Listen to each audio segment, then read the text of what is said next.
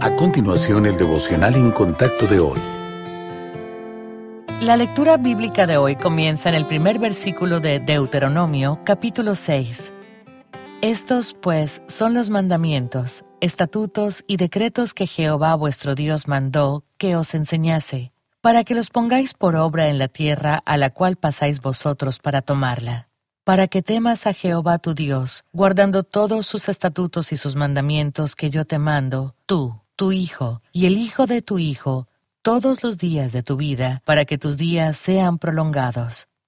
Oye, pues, oh Israel, y cuida de ponerlos por obra, para que te vaya bien en la tierra que fluye leche y miel, y os multipliquéis, como te ha dicho Jehová el Dios de tus padres. Oye, Israel, Jehová nuestro Dios, Jehová uno es. Y amarás a Jehová tu Dios de todo tu corazón y de toda tu alma y con todas tus fuerzas.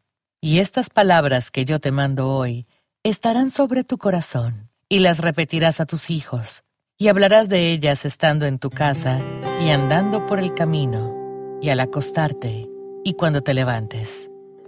¿Qué quiere dejar usted a sus seres queridos?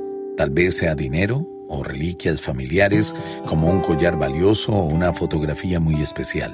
Pero si usted ha aceptado a Cristo como Salvador de su vida, tiene algo mucho más valioso. Lo material puede gastarse o perderse, pero la fe, lo que cree acerca de Jesucristo, es precioso y eterno. Decidir seguir a Cristo es una decisión personal, una que usted no puede tomar por nadie más. Sin embargo, por medio de sus palabras y acciones, puede guiar con amor a otros al Padre Celestial. En los próximos días veremos tres maneras en que usted puede compartir su fe.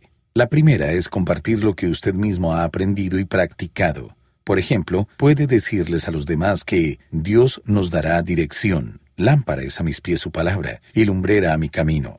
También puede decirles que Dios proveerá para nuestras necesidades por medio de sus inagotables riquezas. Además, dígales que Dios nos capacitará y fortalecerá, pase lo que pase. Él es un amigo más unido que un hermano. Asimismo, puede decirles que Dios es el dueño de todo y nosotros somos sus fieles administradores. ¿Qué principios bíblicos está usted transmitiendo a los demás? ¿Hay algo que agregaría a la lista anterior?